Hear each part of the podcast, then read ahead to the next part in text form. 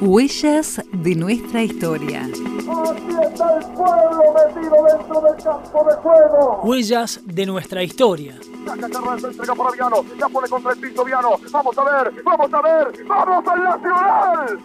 ¡Vamos al Nacional! ¡Estudiantes al Nacional! Sucesos y voces que configuraron la memoria colectiva. Señoras y señores, le golearon a Juan. Se abraza, jugadores que lloran. Es una jornada memorable.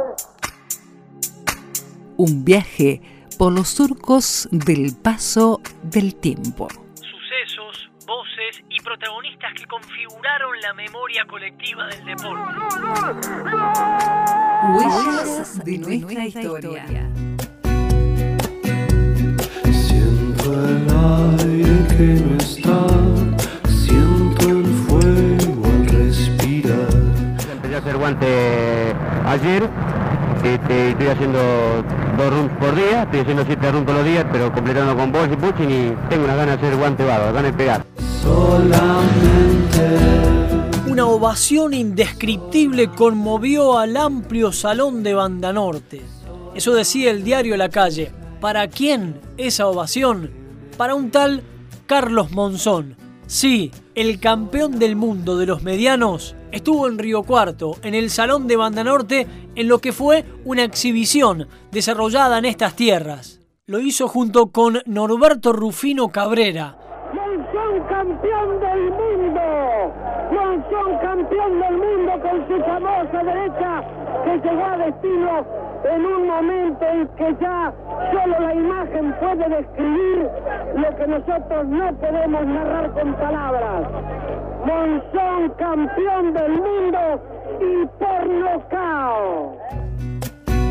Por supuesto, una exhibición que simplemente es una anécdota, pero toda la parafernalia en derredor del hombre del momento en el boxeo argentino y mundial se dio cita en Río Cuarto un junio de 1976.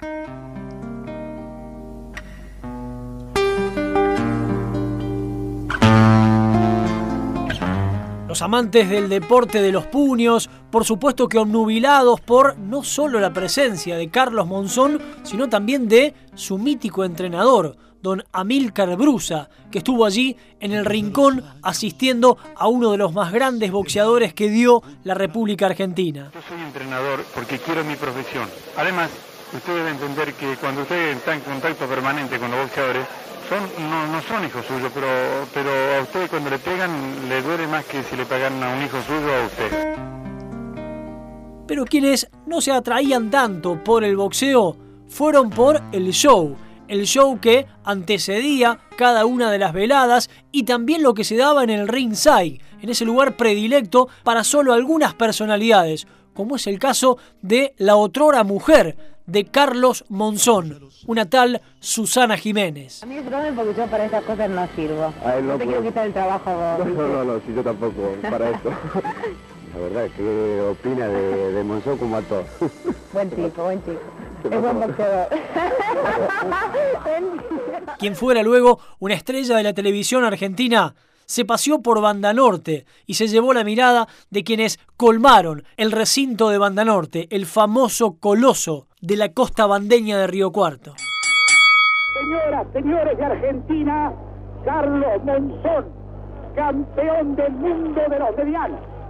La hazaña, el límite del milagro. Esa presencia estelar en Río Cuarto ha tenido que ver con la impronta de don Carlos San Miguel, don Alberto San Miguel, promotor por excelencia de aquellos tiempos que le ha permitido al público riocuartense estar cerquita de el crack de los puños de aquella época, Carlos Monzón. Huellas de nuestra historia. Sucesos, voces, protagonistas que han configurado la memoria colectiva del deporte nuestro.